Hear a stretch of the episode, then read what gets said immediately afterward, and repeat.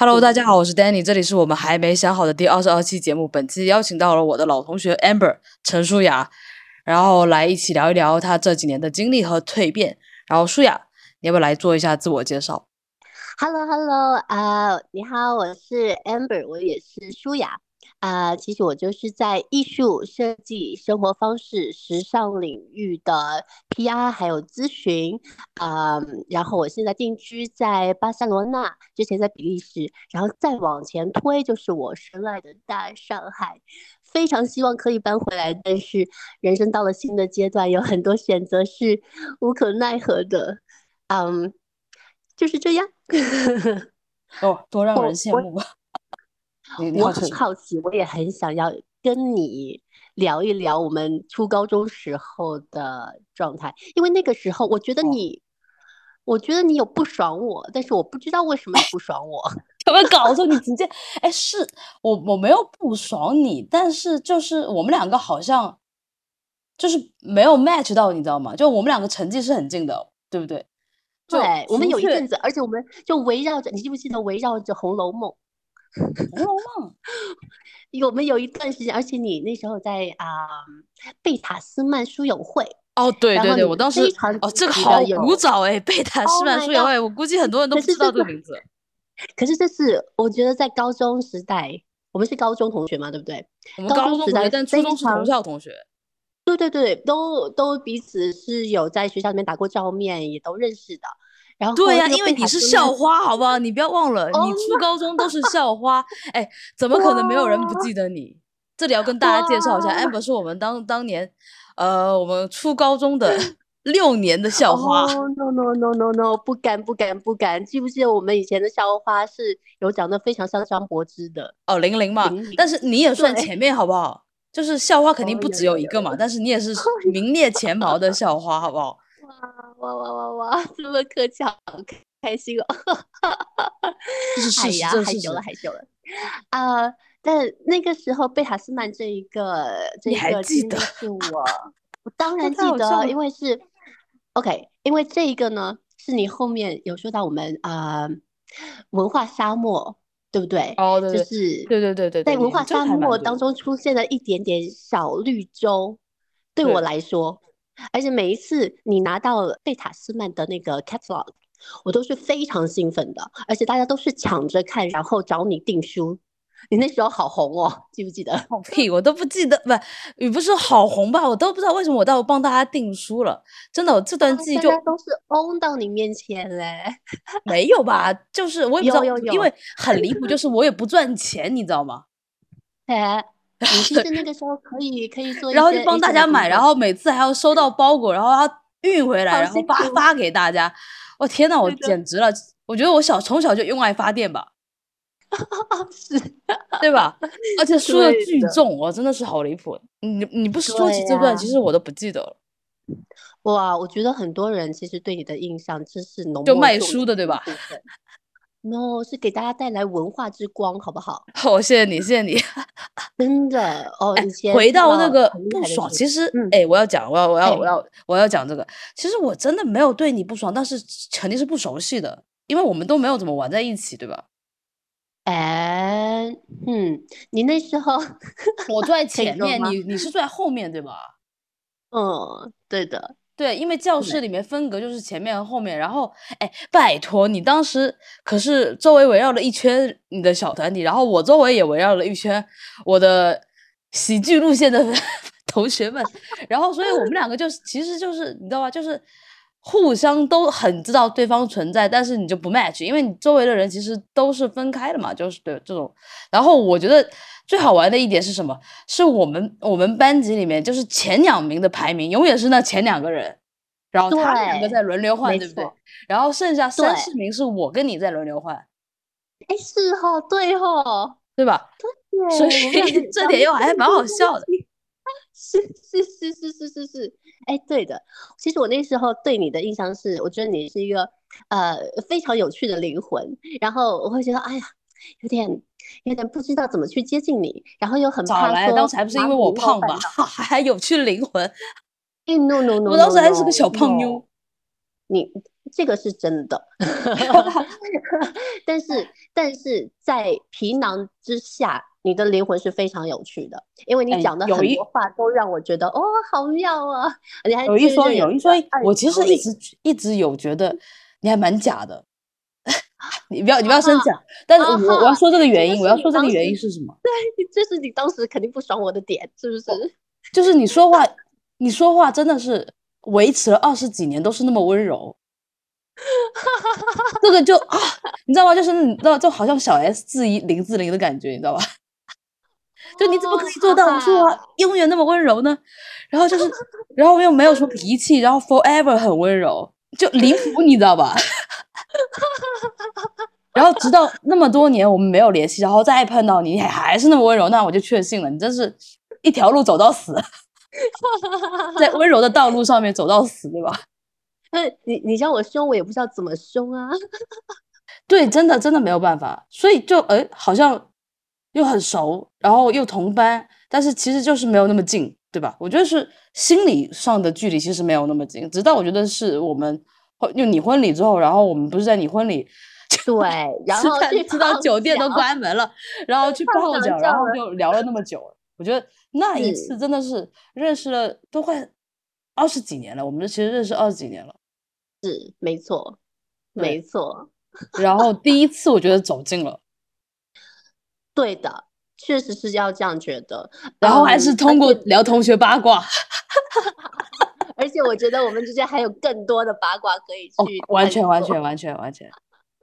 哇，天呐，天呐！我们后来是怎么重新在上海联系上哦，的啊？是冬日，你知道吗？就是后来我也我也到现在传播工作，然后遇遇呃认识了冬日，哦然哦后然后我听你的播客，我才知道你也在现代传播工作过，也就是说我们还要加上互相之间还要加上 是前同事这一段关系，对吧？是是是是是啊，是，太好笑了。你的你的身份转变也很神奇呢，我很好奇的。你好奇什么？你可以直接问，我就在这里现场直接答。因为我就有听到啊，你从国内念完书，然后后来就去了法国，然后学的是 curation 吗？我学的是艺术史与考古。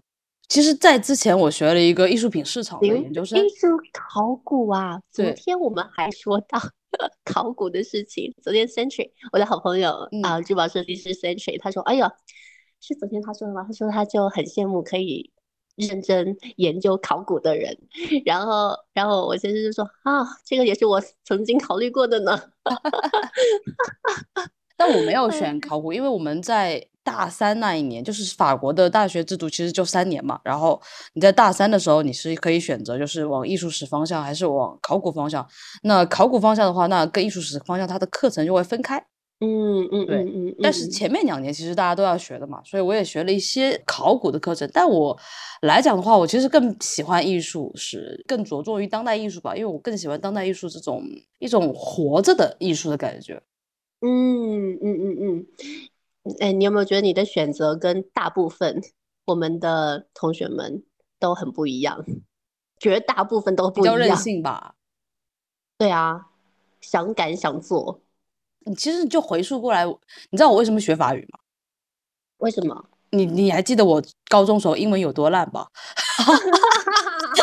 我真的就是因为英文太烂。了，然后我就觉得我操，这种东西亡羊补牢肯定没有办法了，我就想了就哦算了放弃吧，然后就选一门，那我就想着我重新好好努力去学，那肯定就能成，所以我就跑去学了法语，哪想到法语比英语难那么多，然后就是简直是个坑，你知道吧？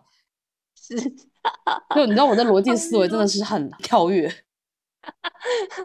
被自己坑到了。真的完全。走下来，你现在回顾，你会不会觉得这个选择很奇妙？自己是蛮感恩自己做这个选择。肯定肯定，而且其实我对法国根本就没有想法，只是说当年出国留学，就是法国比较便宜嘛，啊，就就因为这个，呀，哎呦啊，你当时在巴黎吗？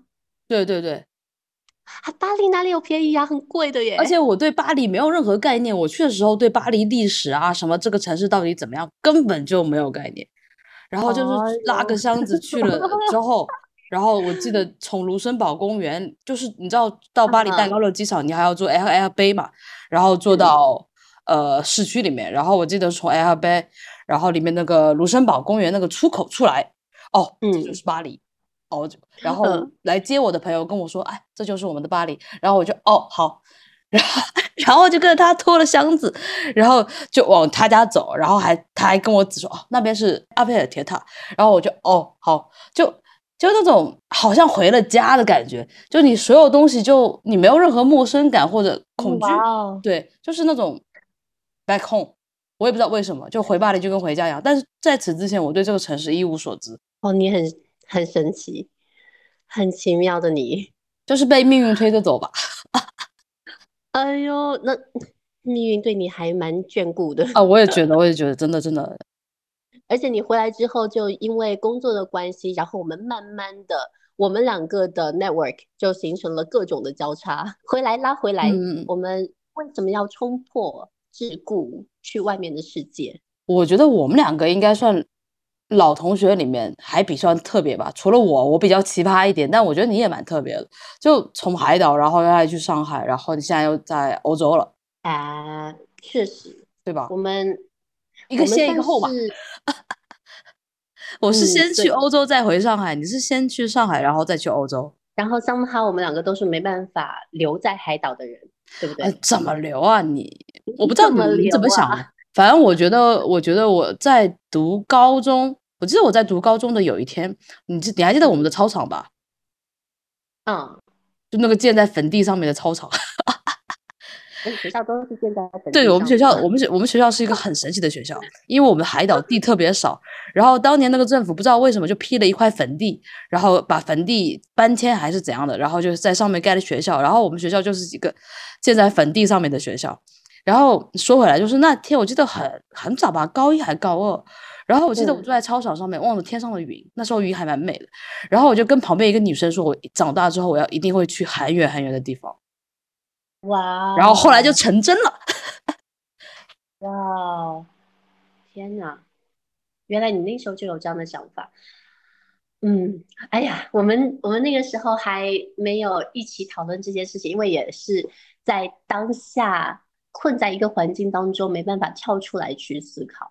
那时候很嗯小啊，你小时候要那么那么早会的话，拜托，我们两个都已经成为什么郭敬明之类的吧？啊，就写什么青春疼痛文学啊之类的，Oh 对不对？可能也不是没写过，只是没拿出来而对，没出来，对吧？当年那个萌芽还很很火，然后我记得当年还大家弄对传阅什么安妮宝贝啊，然后郭敬明那种书啊，是对吧？就特别红我。超爱张悦然的。哦，张悦然 对吧？哦哦哦，对，我是不是还帮你买过那个什么鲤鱼那本？对呀，对呀，对呀，对呀。所以我说你是我们的文化之光。要卖青春疼疼痛偶像，我还我我还记得我当年还是帮谁买过那个易书的全套，哦，Oh 真的 好好笑。好厉害呀！我没有，我当年真的是嗯书贩子，然后还是用爱发电的书贩子。跟你交流，嗯，没有交跟你交流过，但是我也确实是很早的时候就想说，我一定要离开这里。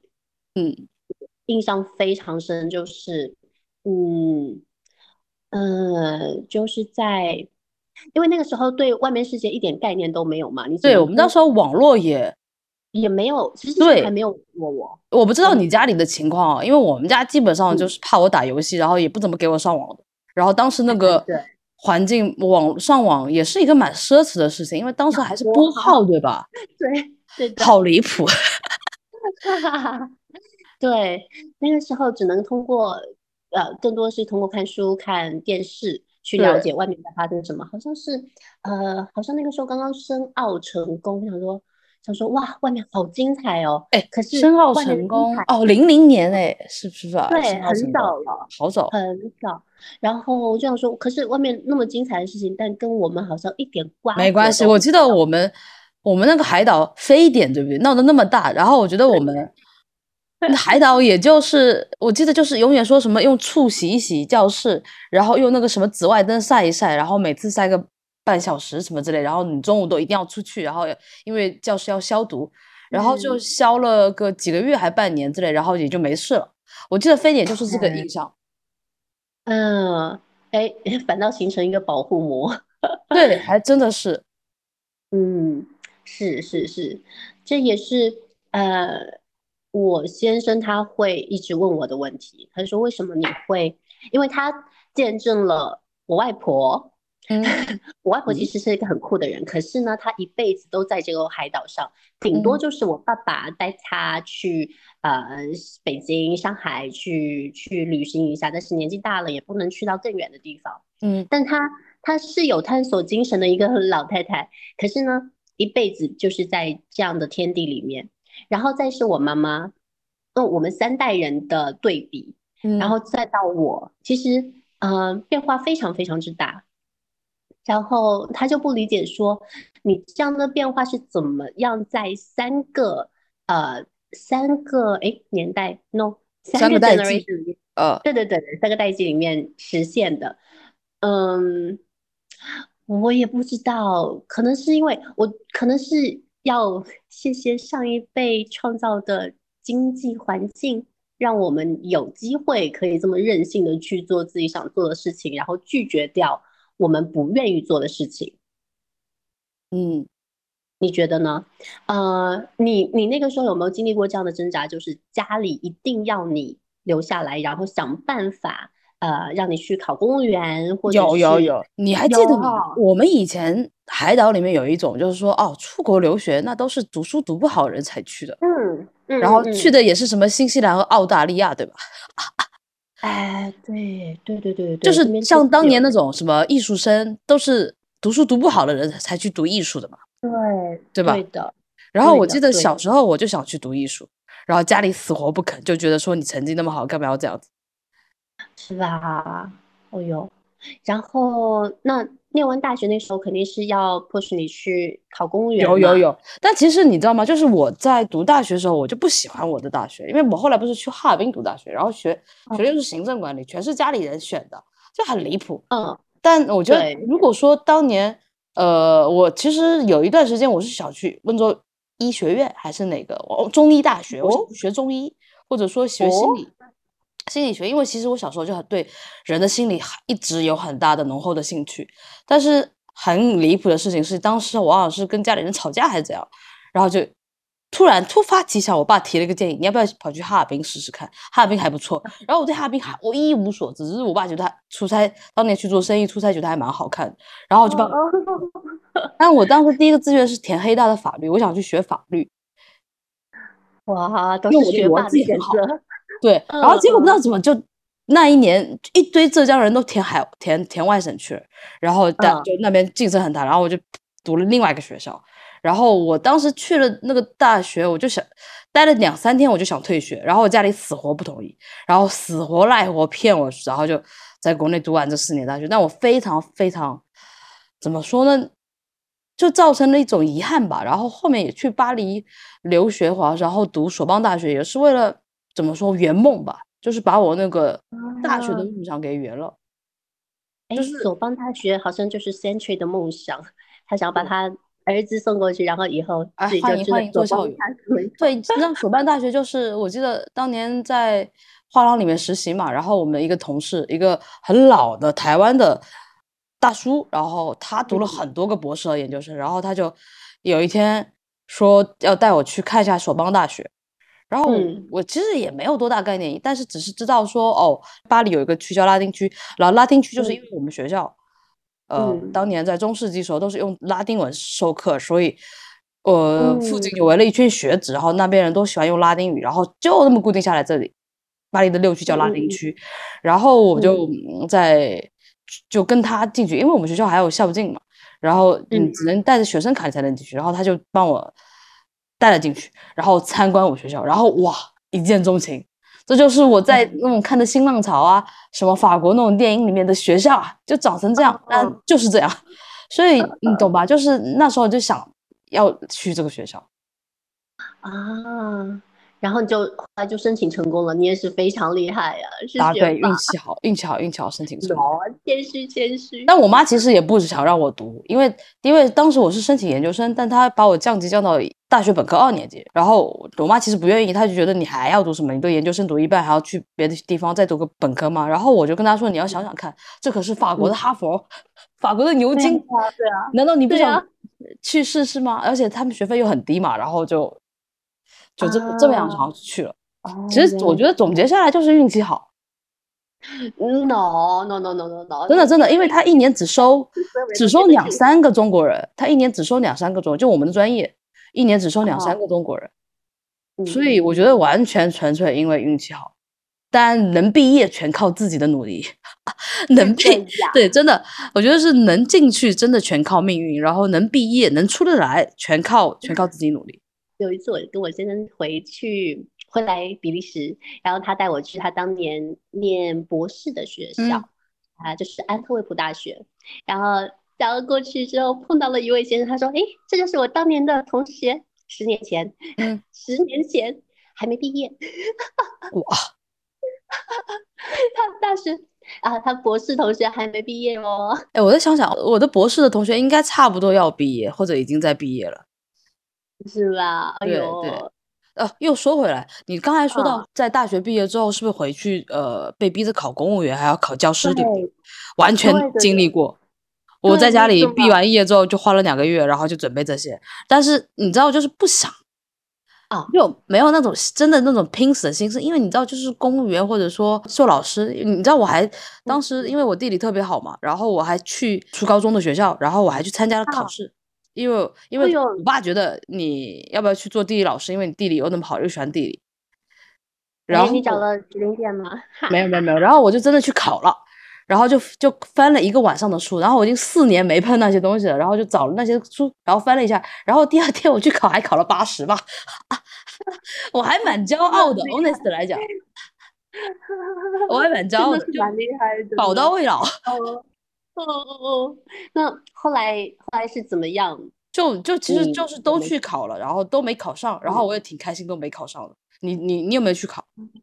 我没有，我完全没有考，我是哦，那你还比较酷硬的，那你比我酷多了。整个整个整个不配合的态度。那个时候，哎呀，那时候年纪比较轻嘛，就是傻乎乎的。嗯，像公务员，我就知道我一定不会考。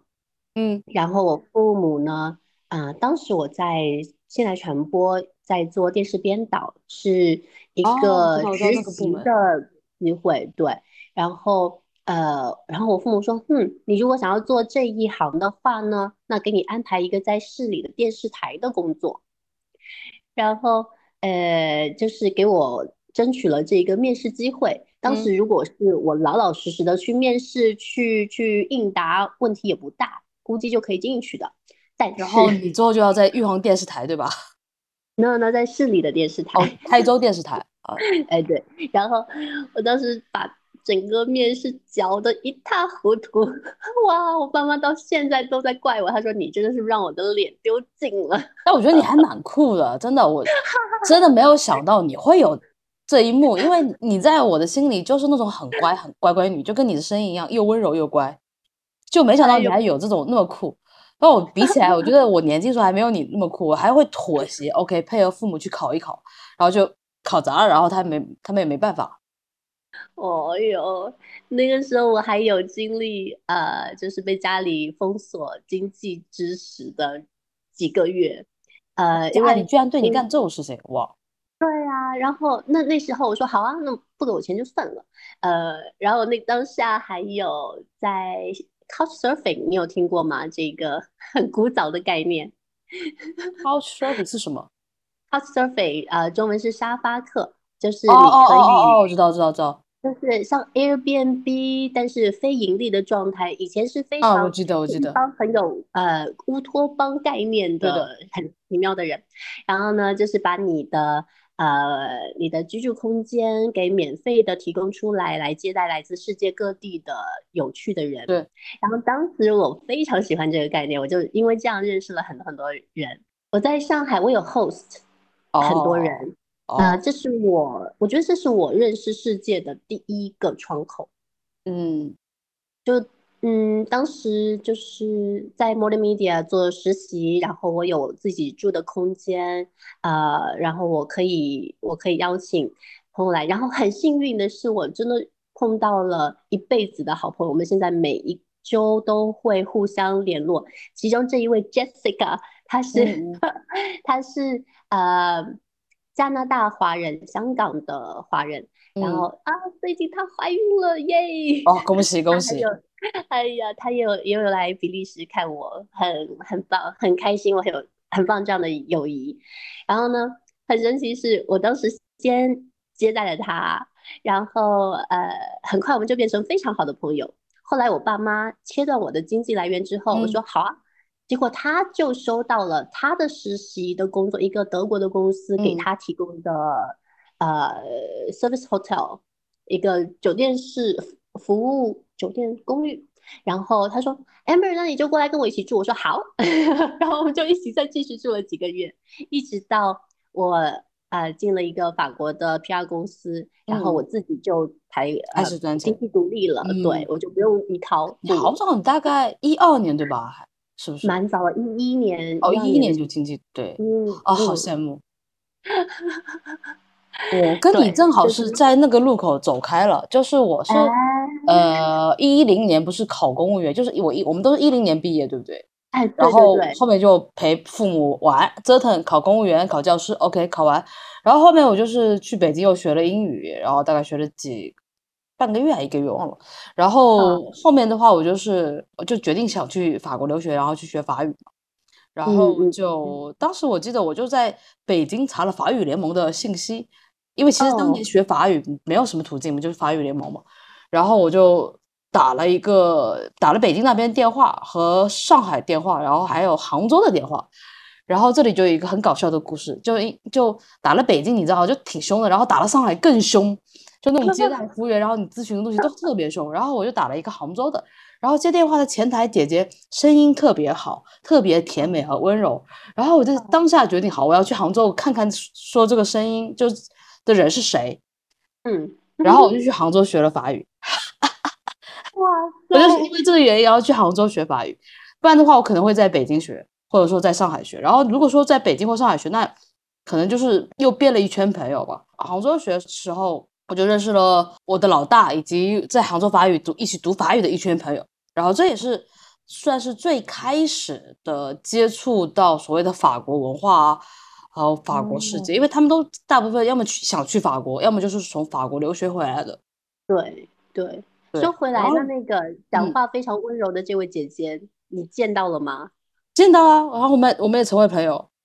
啊，很好很好，对，然后 其实我们海岛里面就没有什么那种夜生活文化，你知道吧？就是以前说什，么去 club 蹦迪啊，去清吧喝酒，根本没有。我到读完大嗯，学，我都没有去过这些地方过，哦，就是一个超级乖的孩子。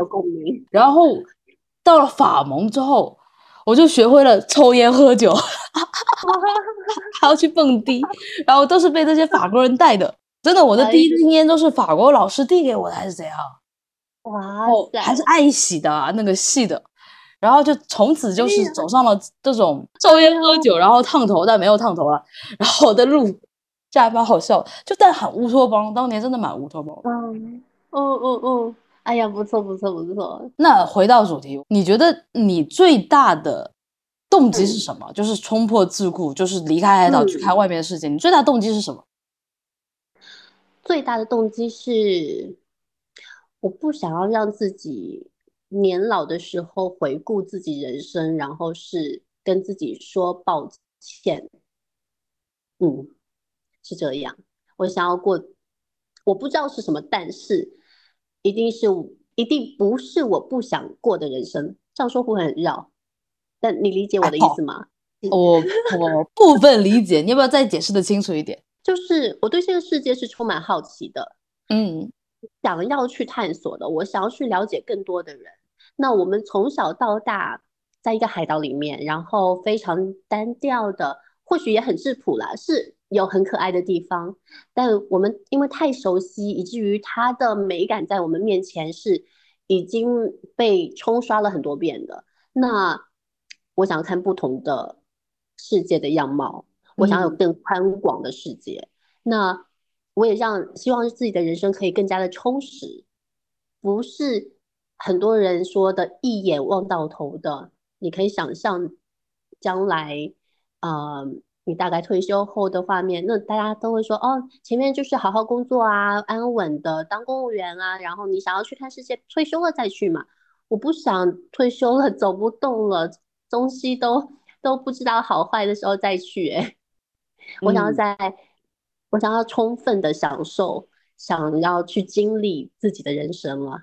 是比较算任性吗？是因为爱玩吗？没有，我觉得是挺对，因为我其实跟你想法一样，我我也是，因为在玉环的话，我就觉得啊，我一份工作，然后之后你就肉眼可以看到你的六十岁，对，然后我根本就不想要这个六十岁，我觉得就很让我窒息，而且你知道吗？就是我可能到去年前年，我都很不喜欢海。嗯，别人跟我说他特别喜欢大海啊，觉得怎么样？然后对我来说，我觉得海就是监狱，就是坐牢。就因为你你海的话，你你你还有还有什么地方可以去吗？我觉得在玉环，特别在凯门，有些时候你在海边走，你会发现你走无可走，你你没有任何很。任何其他地方你可以走，你不像在上海，我可以一直走，或者在巴黎，我可以一直在城市里面逛啊，小街，我会看得我每天都很开心。然后在一个海岛，你来来回回就那么长，可以是可以，你可以走很长，但是你没有很多选择。然后另外一边就是海，这跟坐牢有什么区别？最近其实还在思考这件事情，为什么？因为因为你还是很喜欢海，对吧？我还是很喜欢海，我还是很喜欢有水的地方。就是，嗯，呃，这个夏天我们有回到玉环，然后有去了呃后沙，后沙现在有开发成可以让大家去玩的一个一个沙滩，对不对？但是体验感是不好的。那肯定啊。然后我就在思考，为什么一样是海，我们在后沙就不会觉得放松，不会觉得开心呢？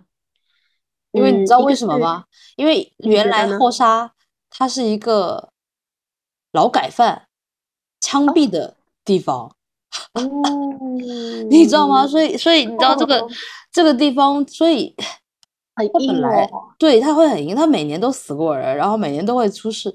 你去到那里，你会有一种悲伤的氛围，它不是那种像说那种其他那种海南那种海岛，就是很 chill 啊，或者干嘛。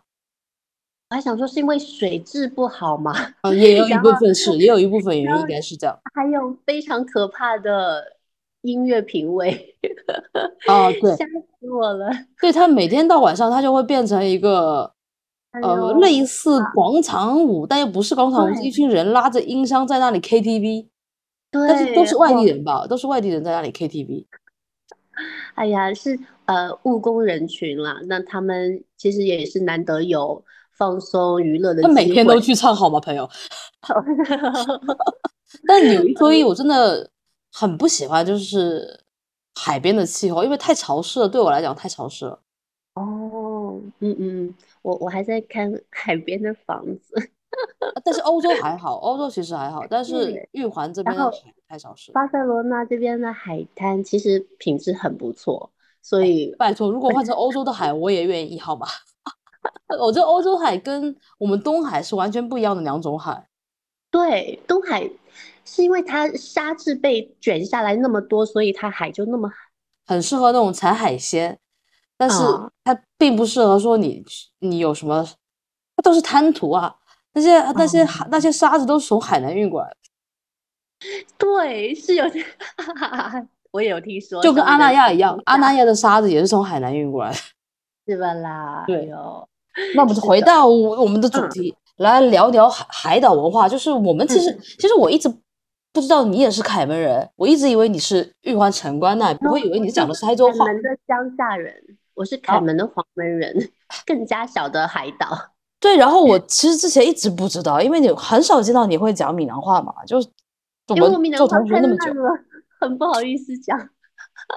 对，然后。直到你结婚，然后你你你爸 上台讲话，然后哦，原来有用闽南话讲话哎，因为你们家是凯门人，然后就哎，我还蛮蛮蛮有趣的，然后就其实我们都是闽南文化的嘛。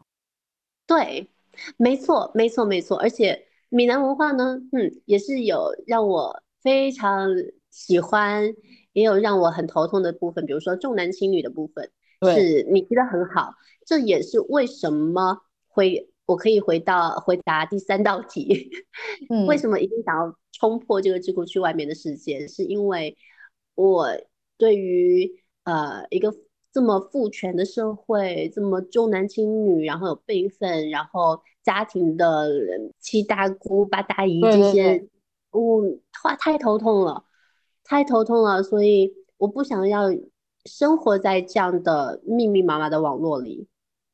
的。对而且，我记得你，我记得印象很深，就是你结婚那一天，对不对？在摆婚礼那一嗯天，然后我们去嗯泡脚，然后你有跟大家说，就是你抱嗯怨，就是你爸爸那些行为。嗯，然后我发现，就是只有我听得懂你的抱怨，然后我觉得我是能站在你的角度去理解你的，因为我感同身受。然后其他人都在说服你，说是上一辈的什么什么谁，但其实不是。我觉得这个东西是很深的东西。是是，这也是为什么 你跟我选择离开，对不对，对就是对我觉得他们能接受，但你我比较意外，我也一直以为你是一个乖乖女，话一直对吧？从高中时期你也知道我有多叛逆吧，我还天天顶撞老师，对不对？哎，对的，对啊，就天天会顶撞他们，所以所以怎么说呢？我觉得某种程度上来讲，你是让我觉得挺意外的，啊哈，对，很高兴让你意外到。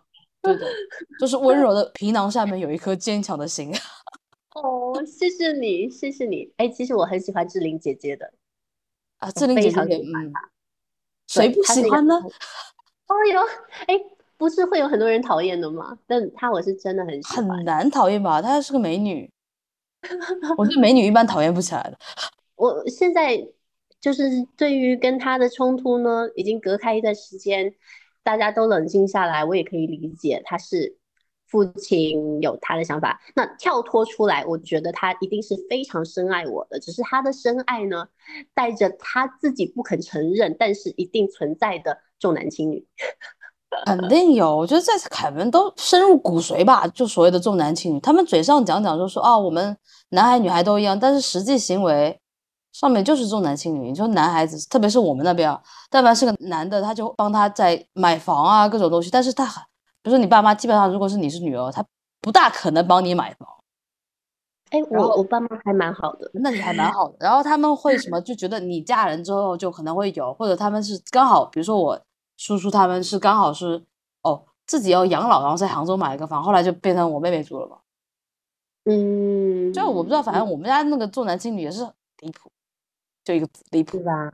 对，嗯，我的不爽可能来自于我爸爸他看不到我身上的真的闪光点，因为对他来说，女性的价值在于照顾家庭、相夫教子，然后他就会一直跟我说啊，他就很担心我还没有没有呃足够的修为去成为一个人的妻子，一个人的母亲，然后他就担心我我料路料理不好家里，呃做不来菜，然后然后拖地什么的也是嗯乱七八糟，我记得你好像家里家教有蛮严的，嗯对的，对，就因为你真的很乖乖女，你这从来你就是你知道，你从来也不顶撞老师，对不对？然后你不像我这种天天跟老师对着来，老师很爱我的。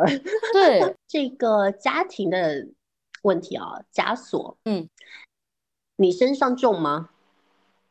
我身上其实打破了很多，但你说枷锁，其实换一个词，就是我们当年都喜欢用所所谓的枷锁，但现在的词就可以分化成所谓的结构性社会结构性的枷锁，就是现在嗯流行语啊，以及原生家庭的枷锁。嗯，那我觉嗯。得原生家庭的枷锁在东亚这个社会环境里，其实是每个人身上都有的，因为我们父母以及他们的父辈那一代，他们因为经历过战争年代嘛，然后新中国的整个成立，然后这种发展期，那他们身上必然带着社会给予他们那些所谓的因嗯果吧，这些果，嗯。然后作用到我们这代，就我们我们父母其实都六零后嘛，对吧？那嗯他们那一代，他们的父母其实很少有说来自于一个非常健康的原生家庭，那他都没有得获得过。那到我们这代人身上，其实很少有。但是如果说你像我的大姨或者小姨，他们到了七零后，就不一样了，因为他们是因为我妈妈是老大嘛，然后嗯她到了，比如说我大姨他们是三呃排第三，然后小姨是排第四，他们就对待小孩的感觉风格完全跟我们不一样。嗯，所以，但是同样回来，我的表弟表妹身上的枷锁会比我轻吗？那不一定，嗯不一不一样的嗯爱给予不一样的枷锁是不一样的嘛。那说嗯说回我父母给我的枷锁，其实是很重的。嗯，那你怎么面对呢？那包括我就直接说嘛，就包括我自己的性取向这一块，那其实嗯其实曾经是给我很大很大的困惑和压力。那这个困惑嗯其实从初高中就开始延续到直到我出柜了吧。嗯，哦，你是有认认真真出柜的，当然有了，但是他们现在还是那种死活不承认，然后就死活还是那种，当然也好，就是不提，然后默认或者怎样，就 anyway 也阻碍不了。但是我觉得出柜的好处是什么？你不用活在谎言里面，他们不会给你安排相亲了，是不是？也不是安排不安排，他们还是会想。但是怎么说，就对我个人而言，我是觉得我不用活在自己编织的谎言里面，我觉得这点让我很舒服。然后我觉得这点是打嗯破枷锁的第一步。对你很勇敢，其实也是一个很冲动的选择。其实很多事情都是你现现在回想起来，你只能用一句所谓的时机到了吧，然后嗯嗯然后就就做这嗯件事情。但这件事情导致的好处也是，因为我爸妈也因为我出轨给我断了蛮长的一段时间的一个经济来源，但后来也是因为我靠我大姨资助了我。在法国嗯最后的半年的哦生活，然后后面就回国，然后回国之后，然后就找工作，然后就经济独立了嘛。嗯嗯嗯，对，也是这么一个嗯刺激，然后去迅速经济独立。其实中间有大部分两三年，我对父母都不不讲话的，哇哦也，不回不不太回家。还好那个时候有距地理的距离，我觉得很感谢上海，它让我经济独立了。虽然我觉得我来上嗯海前面六年吧，我都是心不甘情不愿的，因为我不喜欢这里。但是我因为一个人，然后我来到这里，然后我就是为了见他来的，但没有什么实现成功吧。Anyway，然后呢，怎么说呢？后面经历很多，然后但是始终我对上海没有发自内心的爱，因为我对一个城市的爱已经占满了我的心，那就是巴黎嘛。因为我实在太爱巴哦黎了，所以我没有办法说爱上海。但是我觉得我始终很感谢上海，是上上海让我经济独立了，让我嗯嗯在这个城市能立足、能赚钱、能温饱，然后物质改善，然后各种不用靠家里的。然后也嗯让我渐渐摆脱了所谓的这些原生家庭的枷锁吧。当然也是因为去年疫情之后，我有一段时间离开上海了嘛，就搬离了上海。然后那一段时间，其实我特别不想回上海，因为我觉得就回去干嘛呢？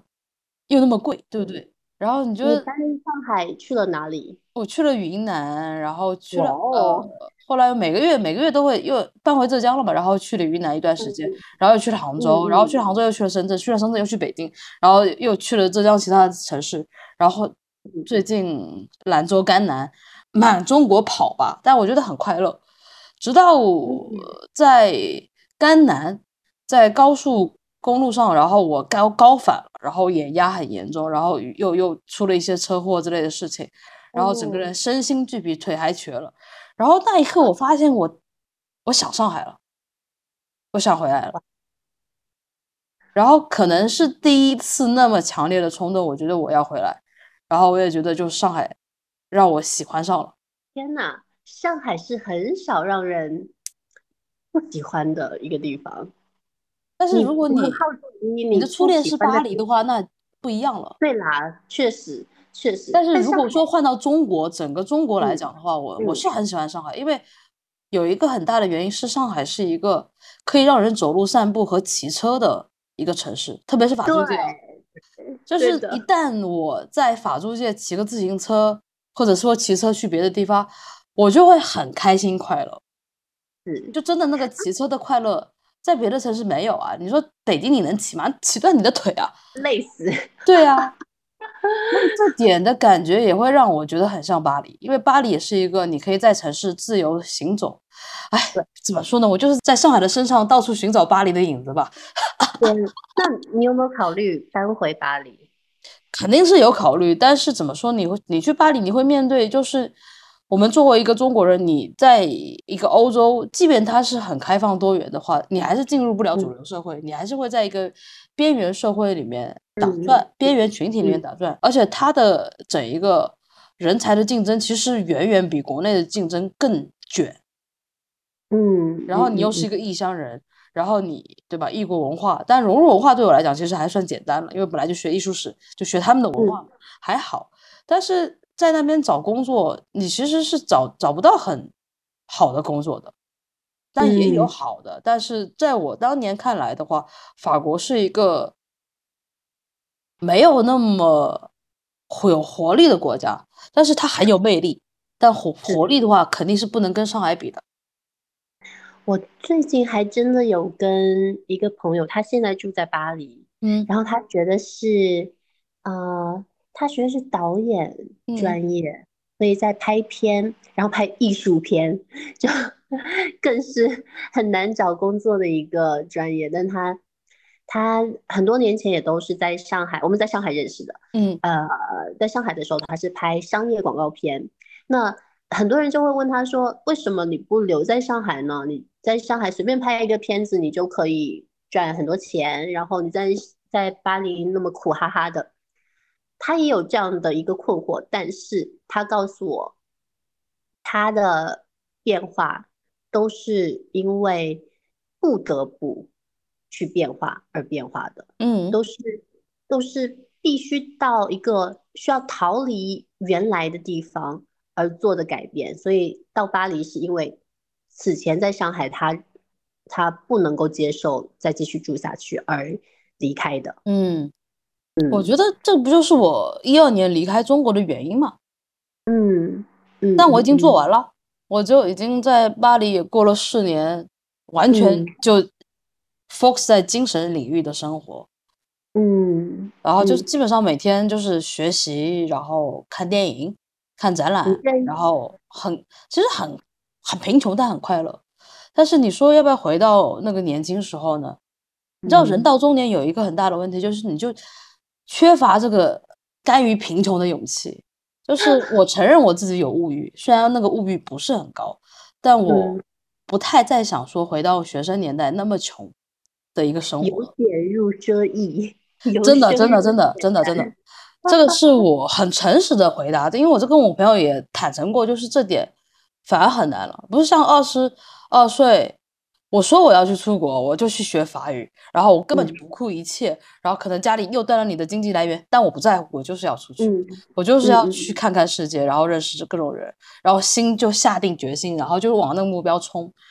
嗯，现在没有了，你顾虑好多的，你会担心这个，会担心那个，你会担心自己老了之后会不会就不 OK？但你年轻时候，年轻时候就想 OK，没关系，我三十岁之前，我就我就是要这样折腾。但我真的十几岁就这么想，我三十岁之前我就要各种折腾，然后三十岁之后我再考虑一下事业怎么搞。我就觉得，跟现在年轻人那种零零后从十几岁就开始安排自己的人生来讲的话，我觉得我我现在还没过完青春期吧？哇，就唯一好处是花期特别长的零零后。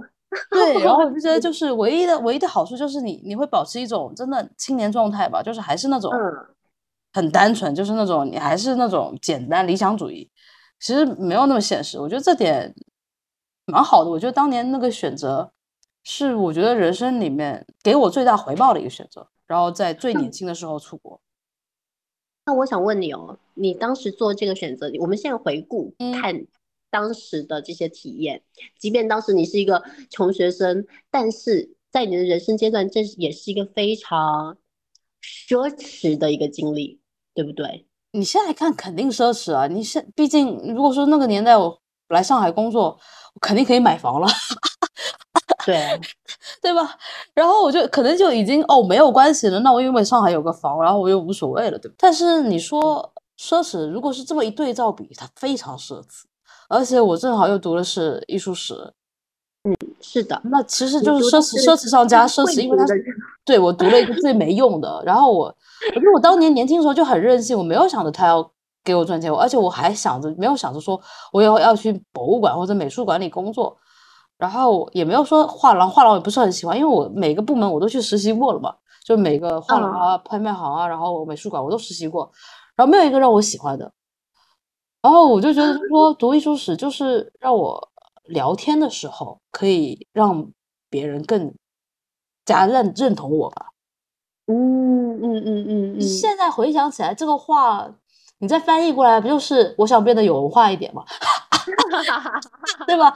就是最大心愿，不过就这点。但但怎么说呢？我觉得他给我的回报是很大很大的。对，就比如说我读了我们学校毕业出来之后，因为我们学校 世界前一百，然后由此我获得了上海户口，那也很感谢我的学校。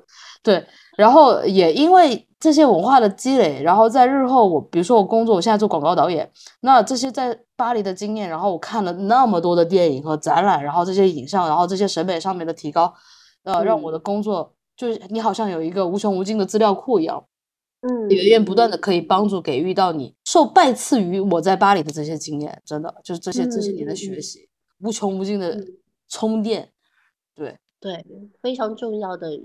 肥沃的，而且我觉得很感谢，就是我的世界观、人生观、价值观，很多都是在那个时候形成的。对年轻的时候的那个你自己来讲，什么事情都是好事，因为你没经历过就特别好玩。那可能是我自己的心态吧。就我觉得所有东西就好的坏的，只要是没经历过的好新奇的体验，我都觉得挺好的。所以我就觉得在巴黎时候，因为有一个很大的原因是我对巴黎没有任何期待。嗯嗯嗯。我觉得，我觉得任何事情都是这样，包括人和物，城市也好，你只要对一个城市、对一个人、对一个物，你没有任何期待，所有的的获得和接受都是好的，你都能接受。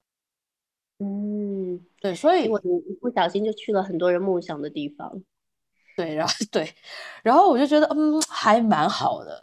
对，然后你知道，其实，在巴黎蛮苦的，然后各种东西，然后他生活又很不方便。对哦。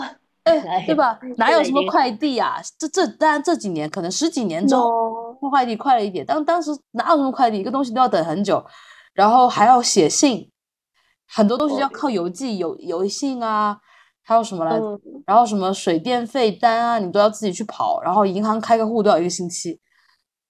哎呦，真的是生活上面的不方便，非常非常，但是很浪漫。就是因为这些不方便，然后才让你的生活更烂漫，因为它会让你的生活更慢。就你一天在巴黎只要做一件事情，很棒，对，很放松，就好像时间都是凝固的。哇！所以你说我会不会说想回巴黎？其实有一点是什么呢？我不担心它会变。嗯，哦，OK。所以它会成为我的内心的精神港湾，就是我不担心它会变啊，它的路也不会变，它的名字也不会变。他的生活方式也不会变，他就那么几家店，你去购物无非老佛爷啊干嘛之类，然后还有几个药妆店，然后去买东西也是，然后那些小巷嘛黑的街啊，然后都很熟悉啊，然后那些店也不会变，然后你的朋友活在里面，好像就被封锁在时空胶囊里面，他们也不会变，所以就回去就是回家，然后无缝链接，然后而且那个家你还不会有争吵，可能你法语退步了，但是他们始终能理解你。而且你还可以聊各种不能聊的东西，而且他们还会追着你聊这些东西，嗯，所以就 所以就很好啊，所以也不用太担心，所以我就没有很大的焦虑，说你一定要不要回巴黎。但怎么说，如果说有一天出国，嗯嗯离开上海，我觉得肯定还是回巴黎，没有别的城市会选择，肯定还是会回巴黎，因为熟悉。嗯嗯嗯，你的精神家园。嗯，那哇欧洲对于你来讲呢？因为你现在，你现在去欧洲已经是三年了，对不对？住在欧洲，嗯，如果说是认真真的住下来，是从疫情开始。讲一讲 你跟欧洲的缘分，来来来讲讲为什么会去突然去到欧洲？呃，其实也也不算突然，呃，我从传播出来之后就进了法国公关公司嘛。然后会因为这个公司呢，就也是有呃得到了很多的巴黎的氛围的渲染，所以像我的老板啊，然后我们整个公司上上下下大家除了说英文就是说法语，虽然我不会说法语哦，嗯，我那个时候也是有一个呃大概工作了差不多三年的时候，我认识了新加坡前男友，然后呢，我就非常任性的跟我的老板 Sophie。我就跟他说：“嗯，Sophie，我要辞职，他说好，你辞职去干嘛？我说我要去巴黎学法语 slash 谈恋爱。嗯，然后他说好哦，好吧。但他很 sweet 的，他就他其实一直有把我的位置留给我。然后后来我跟他说哦，我要回来了，我他就说好，明天回来上班，很可爱。嗯，然后他现在也回搬回巴黎了。嗯，那他的先生呢是哎，他先生是马克龙的好朋友。马克龙感染新冠的时候是呃被他传染吗？有可能。嗯，搞笑，哎呦，还好没有什么大碍啦。然后也是很棒的设计师，然后他就为自己的先生打理他的啊设计学院，然后整个设计的品牌都非常非常好。嗯，然后就因为这样跟巴黎有了一些浅浅的呃缘分，跟你的缘分是没有办法。没有没有没有，这种缘分没有必要比较，搞不好你之后的缘分还更深呢。哎呀呀呀！但是，嗯，因为这样子，我有去到巴黎，然后一些工作的关系，我自己想要去玩的关系，然后后来就是有一直在欧洲很多地方。现在打开 Google Map，其实我去过的地方还真的蛮多的，然后就到处去旅行。再后来是因为我碰到了我的先生，他是比利时人。那因为跟他，我们就常常会回欧洲过过暑假、过圣诞，呃，那这样来来去去就更加多。嗯，呃，到了到了疫情那个时候，疫情是二零二零年一月二十三号，对吧？记得非常清楚。对的，对的。呃，当天我们两个是结束了印度跟斯里兰卡的大旅行。嗯。在之前，我们是在欧洲过的圣诞跟新年。呃，当天我们从斯里兰卡飞回中国，飞到的是嗯武汉旁边啊重庆，在重庆转机，然后到温州。那个时候就已经很多东西都在封住了。如果我们当时选的转机地点是从是武汉的话，我们 现在整个故事都不一样了呢。嗯，对不对？对。对，然后，呃，我们大概在中国过了三天的春节，跟我爸爸妈妈一起过。过完之后，因为看到很多人都在封路啊，像是那些隧道都用那种石头啊，用那种沙袋在堵。然后我们想说，哇，看起来太可怕了。那我们要赶紧回上海，因为他那时候还在纽约大学的上海校区担任教授，呃，马上要开学了嘛。然后。我们就回去，可是回去之后发现，连便利店里面的水，然后一些生活用品你都买不到的时候，我们就觉得啊，这个问题大条了。他最害怕的事情是整个医疗系统的混乱。就那其实当时上海没有，当时上海其实还好，只是说他害怕会有这个状况发生，which 在三年之后确实对发生了。对，但之前其实上海真的蛮好，就我觉得当时上海应该是全中国最安全的一个地方，而且是做的最好的地方。在奥运开始的时候，那个时候如果我们忍一忍的话，其实还可以在上海过一段很开心的日子。对，呃，但我们到上海当天晚上，行李都还没放下，他就说：“哎，不然我们回欧洲多多。”然后说：“啊，我们刚到哎，好吧。”然后就第二天一大早。哎，还从莫斯科转机回的布鲁塞尔，嗯，现在这条线都已经没了呢。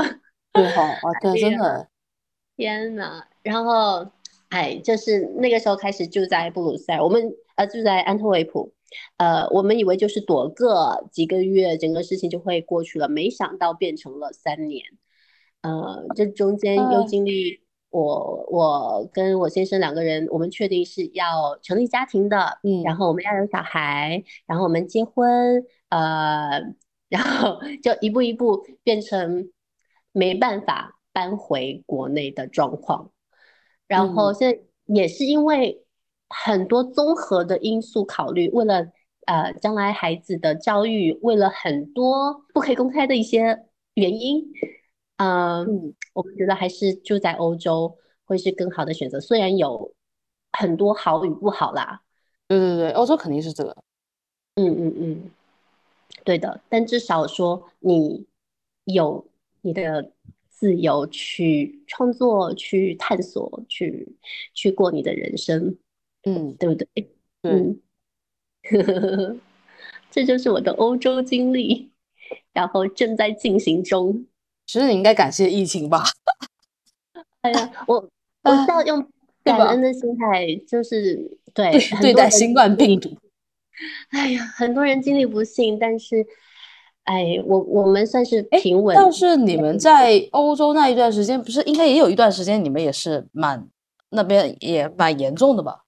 对对对对对，然后就大家都居家隔离，然后嗯，我们比较幸运的是，当时住在我公婆家，他们就有自己的小花园，那好好就就跟过个 长期的度假一样。嗯，还好，对，修身养性，就还还不错，蛮好，那还是蛮好的。嗯嗯，对的。那欧洲有带给你什么样的文化冲击吗？啊，当然有，当然有。其中一个你应该有看到，就是在我婚礼上面我有说到的，呃，在在在婚礼上我们会有敬茶，就是改口。敬了茶，请公婆或者是请你的呃的丈人丈母娘喝茶之后叫改口嘛，对不对？会改成爸爸妈妈。嗯但是对于对于我先生的父母，我的公公婆婆们，他们是很不习惯你叫他们爸爸妈妈的。所以不用叫，直接叫名字不就好了吗？没错，对他们来说这是很自然的事情。但是对于我们中国人来说，叫他们名字会有点。怪怪的，现在我 OK 哦，但一开始的时候真的叫不出口。然后回到回到国内，呃，我爸爸你现在就不用叫啊，对吧？啊，你现在其实也不用叫叫叫你的公公婆婆、爸爸妈妈，不用不用，我就会叫他对啊，多好。但是你你们家你们家小花应该要对吧？他会觉得很难吗？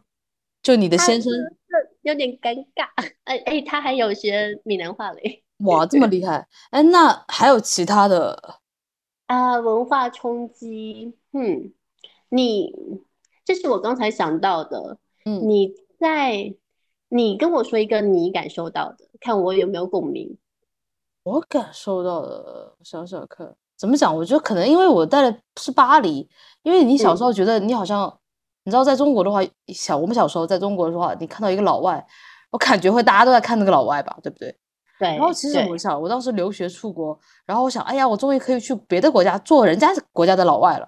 我想应该还蛮好玩吧？哪想到去巴黎，就因为人种太杂了嘛，就真的是大染缸，什么国家的人都有，根本就没有人看你。呃，有点失望，虽然算不到冲击，但有点失望。对，那你要去小一点的地方旅行？我觉得欧洲的文化冲击其实对我来讲没有什么太大。文化冲击，反而就说回国更有文化冲击，哎，是吧？就是你待了四年之后，四年半之后你回国，特别是第一次我在欧洲，我第一次回国，其实在欧洲待了两年，然后你回国之后，各种东西都不习惯，因为欧洲的话，你像法国的话，它各种东西都是要 Bonjour 啊、Pardon 啊什么之类的，对吧？就是它很礼貌，然后 See you play 或者什么，然后各种，你跟人家要呃跟人家店员买东西，任何一个都是要从。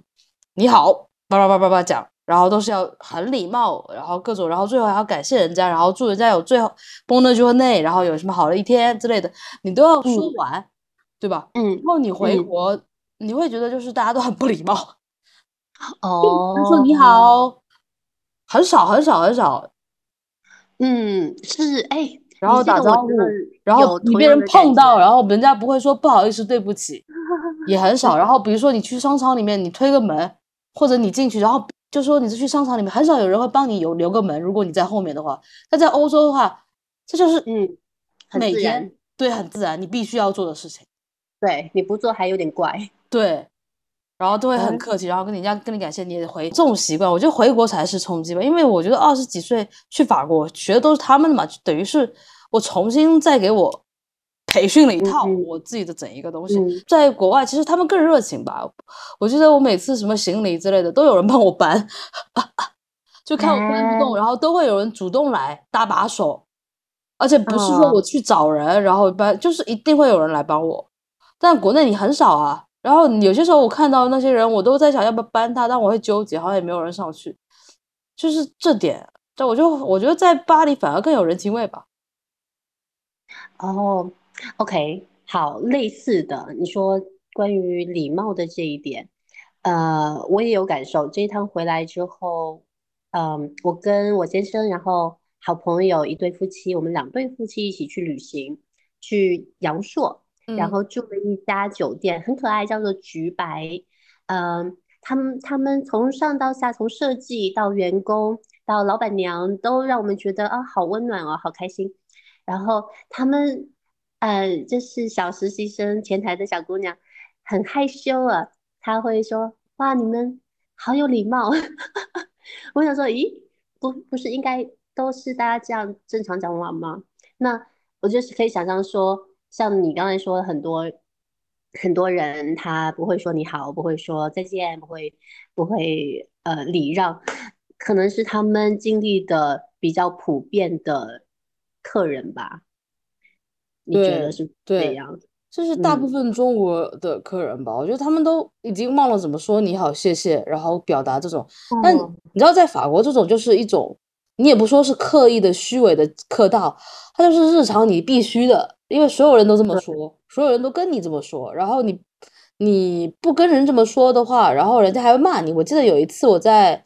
超 市里面是到底是哪里什么东西，然后一个东西破了，然后弄弄烂，然后我就在叫那个超市里的人来帮忙，然后我就跟他说 “excuse me”，就 “excuse me”，然后就一直在叫，然后过来，然后那个人就过来了，还教育我，就他说就是为什么你不讲 bonjour 呢？你不说你好呢？然后他还教育我，那 我当时就靠，我我跟他说我说 “excuse me”，然后就这么，然后他就哦哦，那你知道哦，这也是另外一个文化冲突，就是。在法国，如果对方认为你错，然后你觉得自己没错，如果你有证据或者什么之类，你可以推翻人家，对方会跟你道歉。啊啊啊，这点是这点是一个文化冲击吧，对吧？对对对对对对。然后还蛮好，就是你可以 voice your opinion。对，然后然后我就对你说到这点，让我想到就是说，在法国，我觉得刚开始你。因为我本来就是我们班级里面的刺头嘛，对吧？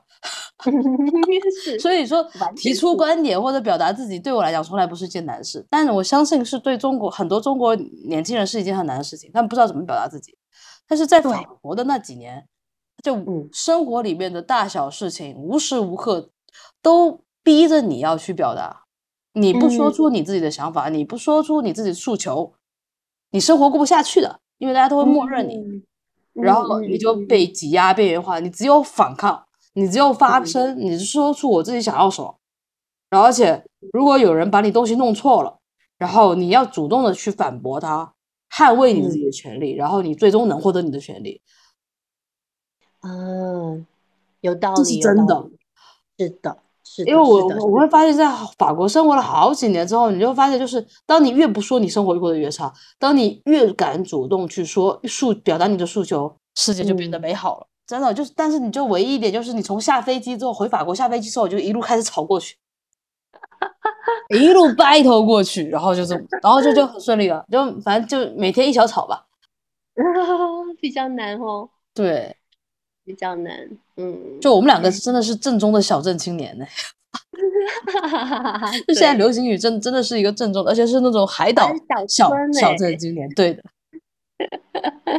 小小小海岛，真的，哎呀，蛮蛮奇妙的。但是我觉得像像你一样包有一个非常包容的心，是任何事情你都很正面的去看，你才可以。很开心的活下去。对啊，我觉得那不是，我觉得小镇青年那时候，我觉得这个词出来的时候是褒啊贬义的，对吧？但是我觉得我看这个词的时候，我会很开心，就是我就是小镇青年，怎么了？那我还会经常跟他说，我就是小镇青年，但是他们会催我，丹尼你不是，你不是，你不是。然后就 就我觉得承认怎么啦？就是你出生是小镇青年，不代表你不能出去看世界嘛。对，是的，是的，是的。嗯，而且你现在觉得小镇青年跟一一线的差距非常明显吗？对，我觉得会很明显。你像，我觉得我们小时候那时候，你说哪有什么展览？嗯，像上海说对上海，其实在你京说零零年或者呃零零年到零六年或者到一零年，其实它的活动它也没有那么多。可能零六年我们读大学那个年代可能会多起来，零六年零五零六到零八，然后一零那肯定会多起来。但是也就是说，我们初中小学、初中那个年代，其实全国都差不多，甚至有可能，因为我们那边，我记得我们小时候那边还不是还有走私啊什么之类，对吧？哦，对那你看到很多录像带啊那些东西，还有盗版的东西，其实根本不会比大城市差。哦，是吗？对，我们的那边的电影资源，因为录像厅嘛，各种东西资源其嗯，实是很好搞到的。就我小时候就看了一哦，堆香港黄金年代的电影，哎，是是是是，但是你说嗯现在你但你有电脑，你也有你有那个技术可以看得到，但是嗯，比如说线下的体验，那就很差很大了，没办法。你像上海的一些展览，你说杭嗯，州都不一定有啊。对，嗯，上个礼拜我有带我儿子啊、呃去了联合，哎，不是联合国，是欧盟的总嗯部。正好你给我发信息的时候我在，嗯，然后当时是有想，我们小时候不可能有这样的机会的，有对，不对？对啊。就是哎，你还让我想到一件事，情，我我刚到巴黎时，候，嗯嗯，看那些艺术作品都不懂嘛，你，你知道我又不是没学过这些东嗯西，那我嗯。会在奥赛就会跟着那种 小学团或者幼儿园团，啊，我跟着他们旁边，跟他们，站在他们旁边听他们的老师在跟他们怎么讲，哦，对对对，然后你哎，知道我当时会很心酸，就觉得就嗯。说以前不是有一句话说不要让孩子输输在起跑线上的。嗯，是，我当时会觉得我们跟他们根本就不是在一个足球场，你都不是在同一个嗯嗯场馆，你他们是在另嗯，外一个，然后我们是在那一个，就还蛮心酸的。对，是是是是，对，这个我也有感触。我婆婆她是呃荷兰语和英语和历史的老师，嗯所以她也是有承担这一个带她的学生们到，比如说到呃埃及、到意大利、到约旦去去实地参观，然后去讲解上历史课的这样的嗯，经验。然后对他来说是非常稀松平常，对对觉得哇，这是我们小时候遥不可及的机会，嗯，是真的曾经是。对啊，就我看我现在很多呃，就一起去读书的呃同学们，他们在法国也生了小孩，然后也会看到他们拖着他们的孩子去逛美术馆。但有，时候也会想说，你中这种婴儿，你去逛美术馆，他真的能看得懂吗？真的能感受到什么吗？其实我也挺好奇的。我我是相信会有潜移默化的影响的，审美上肯定会有，我觉得审美上肯定会有。嗯，而且他会更自在在这样的环境下。我昨天，嗯哎呀，哈，昨天我有跟你讲，我们我昨天是有三个小朋友一起的状态，对不对？嗯嗯 刚刚三个小朋友，我儿子是最小的，两岁，然后另外两个小朋友呢是在，哎，他们两个都是在法国学校上课的，嗯所以他们是用法语交流。然后一个小女生很可爱，然后她的爸爸其实是土耳其人，嗯呃，他爸爸在土耳其是办音乐节的，哇哦，很神奇。然后他妈妈呢是音乐家，呃，小提琴家。然后他们就是每一个周末，也是因为自己女儿的个性是很温和、很很很很沉静的一个个性，所以嗯他们也会非常喜欢带她去博物馆，而且像画廊博物馆，这也是他很 enjoy 的一个家庭家庭活动。嗯然后这也是我非常希望可以养成的我们家庭的习惯。嗯呃，像奥斯卡刚刚出生一个月，我可以出去的时候，我就带他 去 安特卫普的博物馆去晃。哎，我发现他可以，哎，就是作为小 baby，他在博物馆里面是可以保持冷静的。嗯，挺好的，就很安静，对不对？对对对，嗯然后他又会认真、很好奇的四周去探索、去去观察，嗯，有这样的习惯养成，我觉得从从最初就种下这个种子，比你后面再慢慢养成，呃，可能更自然。但我也是觉得你有这样的机会，在四年全部沉浸在巴黎，哎，很多人没没办法企及。没有没有没有，我觉得主要也是运气好。然后我一直觉得是不是我选的，是他选我，所以我很感恩。齿轮推着你走。对对，现在流行的词肯定是命运齿轮推着我走。然后我我会觉得你，那你刚才说的那些，我就觉得就是说，某种程度上，你是不是也在弥补你自己？就是你有没有获得的那些？对，我觉得是。说是为了培养 下一代，但其实也是因为我自己喜欢。对啊，所以因为我觉得很羡慕你们，不觉得？我觉得就像我们这种当年有个贝塔斯曼，我都买书买成这样了，就真的是你你你自己会去找。我觉得当年是真的，你是竭尽各种所能，你想去多看看、了解一下世界。现在是很多东西是送上门，不一样。我觉得代际代际跟代际真的因为这个网络出现之后差异太大了。对，那网络的影响有好也有不好。对，我们很害怕出现一个状况是，呃，在怀孕的时候一直给肚子里的小 baby 听爵听听古典乐、听爵士乐，然后一出来好了，抖音吓死了。我我们还我觉得小孩子在欧洲成长是好的，真的。嗯吗？你哎，OK，好，到第七个问题，嗯。现在国家的经济发展水平和物质水平，其实一线城市像上海跟欧洲城市没有差哦。其实上海更像是未来城市，便利程度是远超欧洲的城市。那那肯定，那肯定。对，因为我没去过伦敦，我不知道伦敦那边是不是更便利。但巴黎肯定是被上海秒掉的啦。当然，伦敦的地铁啊。哎呦，就是矮的嘞，然后又很臭，然后其他的生活水生活方式也是不自在的。嗯，你如果从便利度上来说，也没办法比的。嗯，对。但是觉得年轻人还应该出国留学或者出国生活吗？呃，那我们现在讨论的肯定是呃呃人口当中非常小的一部分，因为这个并不是所有人能够实现，对吧？啊，是有。有这个条件的情况下，我非常的鼓励大家有机会能够出来看世界的，应该要出来。这样的话，你的生活才不会被限制住，而且你做的更多人生其他的选择会有更高的角度去看，就是格局打开了嘛。对对对对对对对对对对对对，因为很多人都太纠结了，然后你做的判断。很多的判断 扭捏。你小时候，我们那个年纪，你有想过出国吗？呃，我爸有说过。哎，那个，你记得那个时候我有早恋，对不对？对。然后刚好考的一塌糊涂，然后当时考的很差的状况下，我爸就问我说：“你要不要出国？”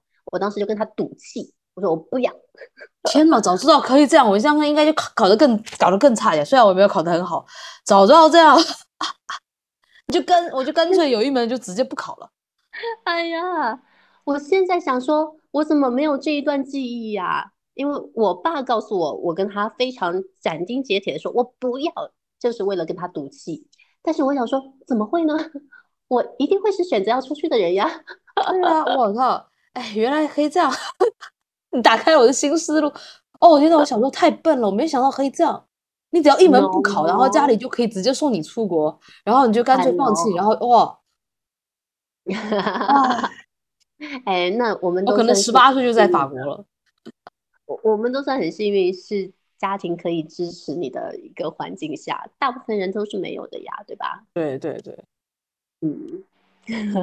然后在国内还是蹉跎了几年，哎，是我们要要要要要经过的路啦，没办法。我觉得还是跟欧洲是有缘的，挺好的。哎，对的。不过你说到上海像一个未来的城市，我也不知道，因为我一六年来上海之后就一直生活在上海，你就渐渐习惯了。但你让我回想起来，就刚来的时候，你会觉得就呃，所有东西都很方便。对。到处都有便利店，然后快递啊，你现在买菜都在家里搞完了，你不用出去，然后盒马啊什么叮咚买菜一下就送上门了。然后在欧洲是不可能的嘛，但同样是有一个很大的问题，就是我那么一个喜欢逛超市的人，我回国之嗯后，我逛超市的次数是两只手可以数出来的。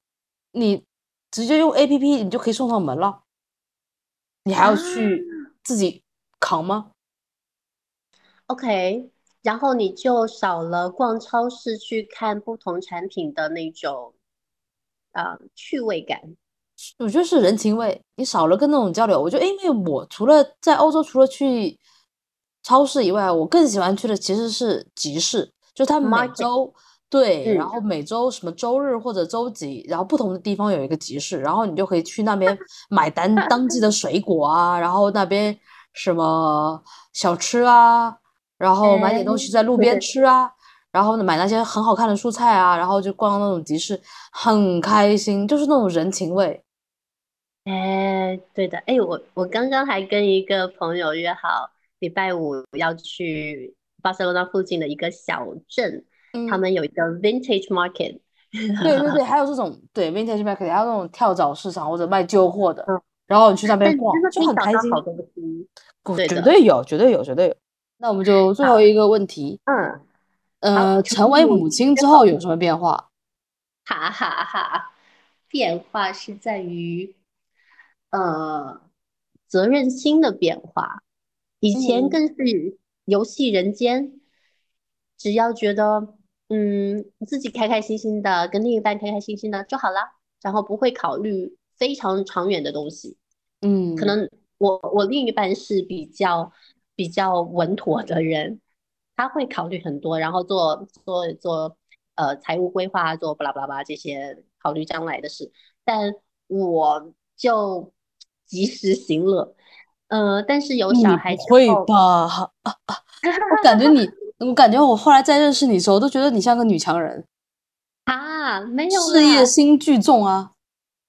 啊，我这事业心也是因为我觉得好玩呢、我好吧，没有想那也，蛮好的。那就啊，那继续回到这个话题上，我不打断你了。嗯。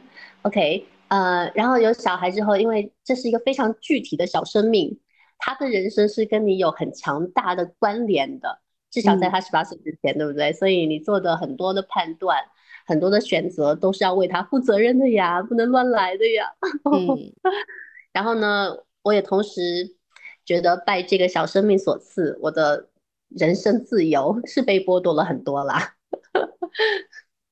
哎，没办法，没办法。可是呢，甘之如饴。嗯，像这种妈妈经，你会有兴趣的吗？因为我老大，我已经听了他的妈妈经，大概听了十年吧，我觉得还蛮好的。因为我觉得一个女人成为母亲之后，当然看了，但有些人人是会变得更宽广吧。嗯，那也基于嗯她原来是不是更宽广，因为你确实，因为我还拍过一些，我不知道为什么，就是我也接了一些拍生育题材的一一些广告，所以都通过哦这些题材，然后让我就是了解到，就是生育对女性的影响和变化有多大。就有很多啊女性其实生育之后就会有产后忧郁症，然后她身体啊，上会有各种变化，就是有，病啊，然后什么内脏受挤压，嗯然后阴道撕裂啊，什么尿道问题啊，然后还有脊椎啊，甚至有糖，尿病啊。就，我就 因为工作关系，然后了解到这一些，然后对，嗯就其实嗯很还蛮敬佩的啊。就我觉得，就我怎么说呢？我其实挺敬佩渴望和愿意成为母亲的女人。我我算是一个很开朗的人，但是在生完孩子的时候，尤其在哺乳期，我的哺乳期其实算很短了哦，三个月，那嗯，段时间我真的觉得自己是一头乳牛。这嗯、你自己喂的吧？嗯嗯，虽然我 我比很多妈妈都是比较一比较是 entry level 的感觉，因为我是混合喂养的，哦，因为我的产量不高呀，我这头乳牛 不行，周人高产量，哎，真的，嗯，因为它光喝我的奶的话喝不饱呀，一直在哭。然后，嗯，但是即便是这样，我都觉得我的人生完蛋了，我完全出不去，我很不开心。嗯，是因为这样子，呃，我先生说，那你如果不开心，我们就不要再喂了。所以三个月之后我就停掉了。哦，我这这次回安特卫普见一个好朋友，呃，他的小孩跟奥斯卡是几个月大就认识的。嗯，他跟我说，他上个礼拜、上个月才刚刚停掉。我说，哈，天哪！说他喂了两年哦，两年哇，那这个小孩对他的依赖感是很夸张的，他寸步不离呀。想想看，而且母乳喂养你是隔个几个小时。就喂一下，对，所以我其实很佩服敢于说做母亲的人，因为我因为我通过我老大我也了解到，就是说你生完小孩前几年你根本就没有自己生活，对的，对的，然后。然后你甚至我觉得他都要到什么小孩上初中什么之类，他才会哦有自己的生活，出去旅行干嘛？然后之前都是要围绕小孩。那对我来讲，我一听完我的感想就是代价好大。我觉得这个是不不管是物质成本吧。当然我之前有个朋友上我的播客聊过，就是上在上海生一个小孩要三千万打底，就是养了他。然后我当然这可能是夸张了，夸张了。嗯，但这肯定是富养的方法。但我觉得怎么讲呢？就是这个，当然这个只是一个物质层面上的例子。但我觉得时间成本上面，嗯，我觉得我我付不起。但我很敬佩你们，就是作为母亲的人，其实我挺敬佩的，真的。哎呦，没办法，难不成要塞回去？可是，但你们很喜欢小孩，然后也觉得值得。但是我觉得每一个人。他的经历都会不一样，因为有些时候，就像我朋友说的嘛，有小孩的时候会当带呃带你重温你的童年，然后你会在带他做这些事情的时候，无非不也不能说无非，应该很多也是在修复或者疗愈你自己。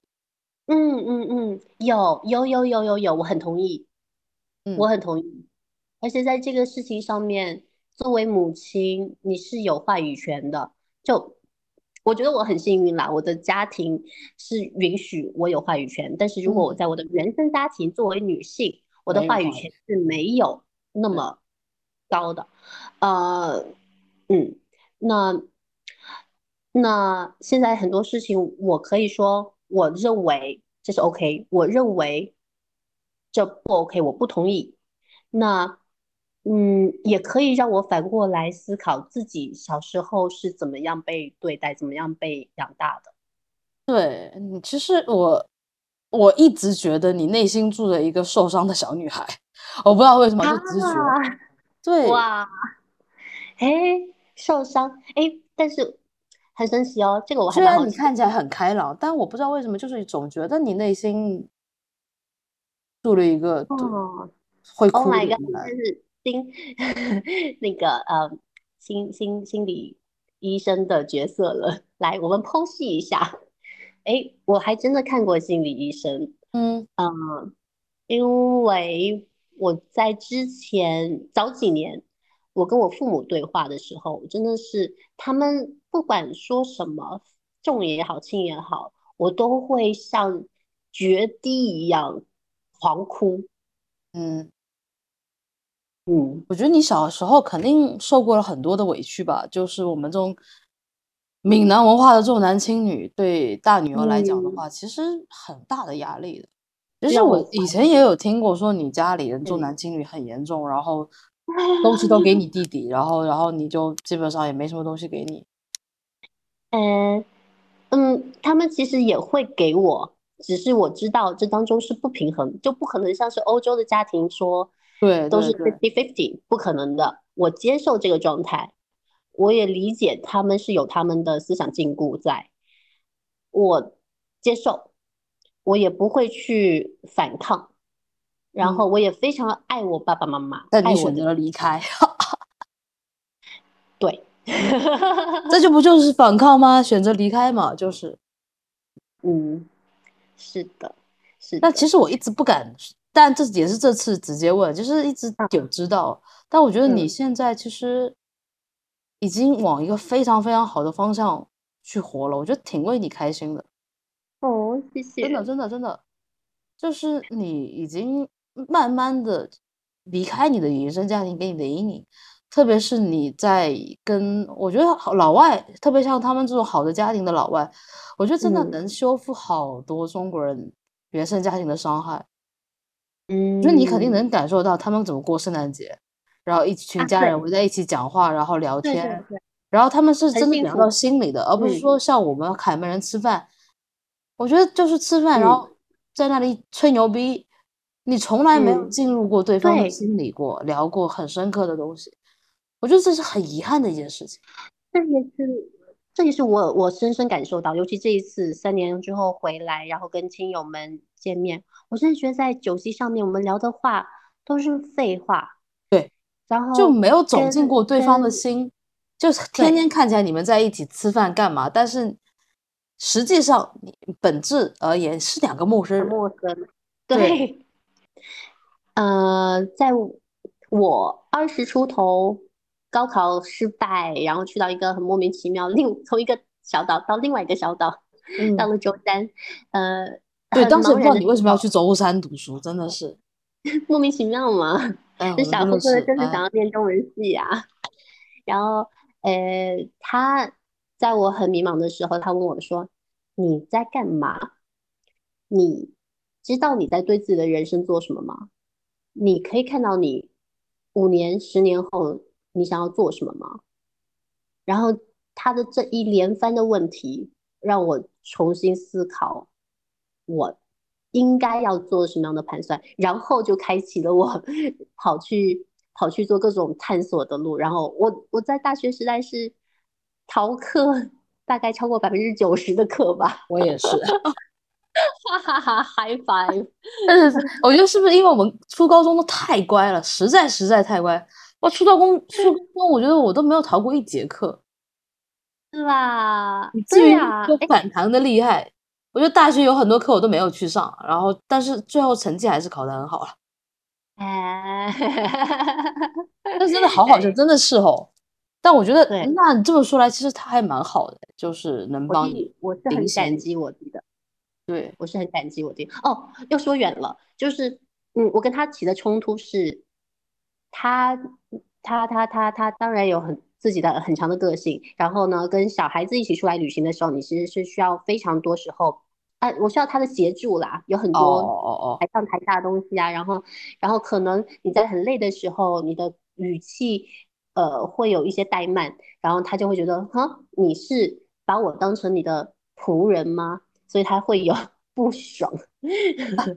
然后后来我们在在机场 check in 的时候大爆发，哎，你们还吵起来了啊，吵起来了。但是后来我们下了飞机，又好了。呃，他有冷静思考，我有冷静思考，我们就有在讨论为什么会有这种这种状况。然后他就聊到说，他说你要非常庆幸，呃，你要很感恩你现在的家庭、你的生活环境、你的周边的人都是很尊重你、很很愿意去照顾你，呃，但是你换到原来的环境，未必是这样的状况。你获得的这些些帮助，其实并不是呃本来就会在那里的。哎，你不要听他的鬼话。我跟你讲，如果你有这个命，就会有这样，这就是你应该哎，得到。他有说到，他说他说 somehow 就不知道为什么，可能这也是你的特别的能力，你可以 attract 这些愿意去帮助你、很尊重你的人在你的身边，然后慢慢把把那些不尊重的、很很很很很讨厌的声音的人给排除在外，可能这也是命运。对，我觉得感恩是一部分，但肯定是要感恩的。但是我有时候觉得，就是你现在拥有的一切都是你应该得到的。哦，哦，哎呀，要也是要认真好好经营。对，就嗯是也不用说是哦，在原来的环境你就得不到，正因为你踏出了离开的那几步路那一步，嗯那嗯就意意味着你会获得现在这个你，所以你应该感恩的是你自己，更应该感恩的是你自己，哇，该谢谢你自己啊。哦，抱抱自己。对啊，对啊，我就觉得就是是的，你要更爱你自己啊，姐妹。嗯嗯嗯，那是那是那是。哎呀，我觉得还有很多话还要跟你聊比较忙对不对哈更爱自己、更爱自己的话题。我其实还有一些故事可以要分享，但是 maybe 以后。对，maybe 以后可以啊，我们还可以聊很多。好的好的，感谢感谢你。感谢你，感谢嗯你，我嗯们早好上再聊。好的拜拜，我们就这样结束了，拜拜拜。好，拜拜。谁把谁的灵魂装进谁的身体？谁把谁的身体变成淋雨囚禁自己？万事总是最不期而遇，那种美丽会换来妒忌。